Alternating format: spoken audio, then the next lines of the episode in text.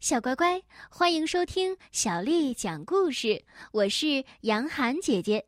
今天，杨涵姐姐继续为你讲的是风靡欧洲的儿童分级阅读桥梁书《我爱阅读》丛书当中的故事。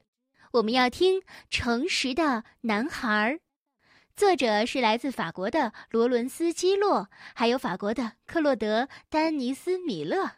翻译叫做张哥，是由湖北美术出版社为我们出版的《诚实的男孩》第一集。电话铃响的时候，我正在和妈妈还有姐姐 Lucy 吃点心，电话里传出一个声音：“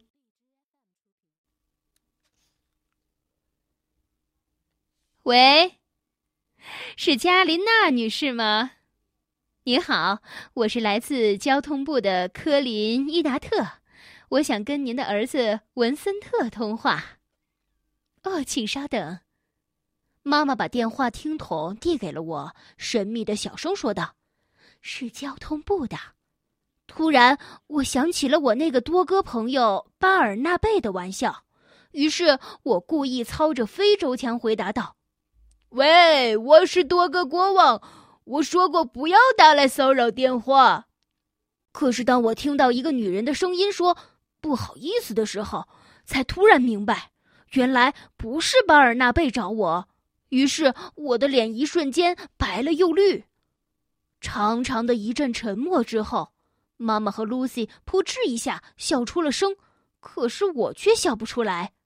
这时，那个女的继续说道。请问您是文森特·加林纳先生吗？我结结巴巴的回答道：“呃，是的，我是交通部的科林伊达特，在您的学校所举办的道路安全日中，您的名字被抽中了。”我半天才咕哝了一句：“啊！”然后他继续说道：“我们在每个地区抽选了一个孩子来参加我们的比赛，如果您愿意的话。”您将代表洛林地区参加比赛。露西忍不住打开了电话的免提，她乱嚷嚷道：“问问他这个比赛是怎么回事，问问奖品是什么，说说最后会怎么样。”我惊讶极了，但什么也没说。交通部的科林还在继续说着：“您不会不知道吧？”在法国，每年都会有很多起致命的交通事故。他怎么会这样说呢？什么？您不会不知道什么什么的之类的？快说是的，我知道呀。露西给我打气。好吧，我只好清楚的回答了一句：“呃，是的。”科林祝贺我道：“那很好。”那么，我希望您可以好好考虑一下，然后针对如何能让司机慢点开车这个问题，向我们提出一个解决办法。最好的点子将会受到总统的表彰。您同意参加比赛了吗？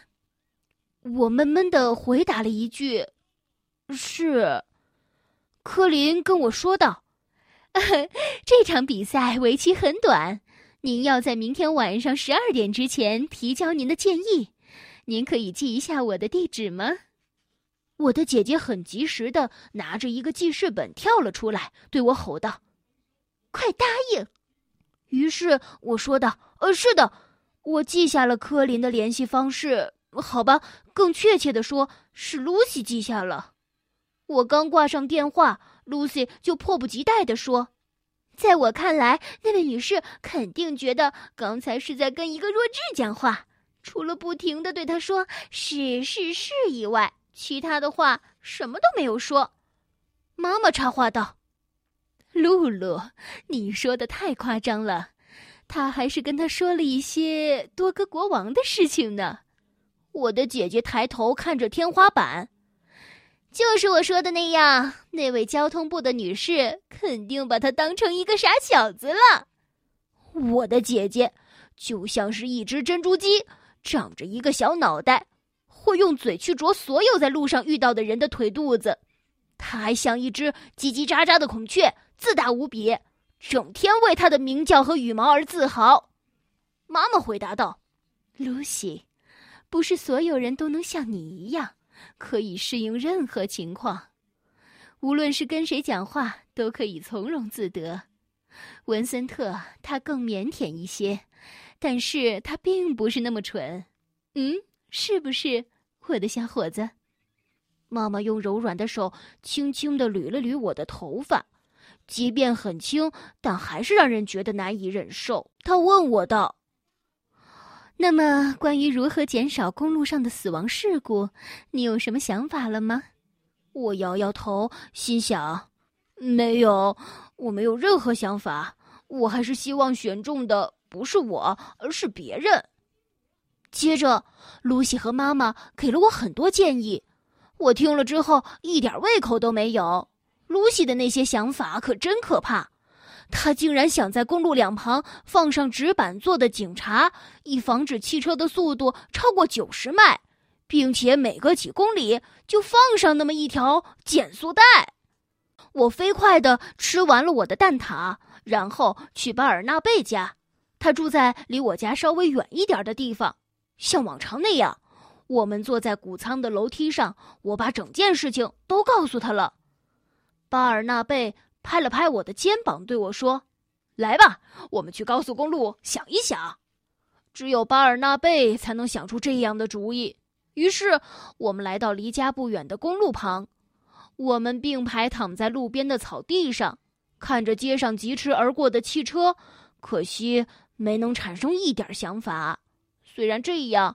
我们还是很开心，小乖乖，《诚实的男孩》第一集就为你讲到这儿了。如果你想听到更多的故事，欢迎添加小丽的微信公众号“爱读童书妈妈小丽”。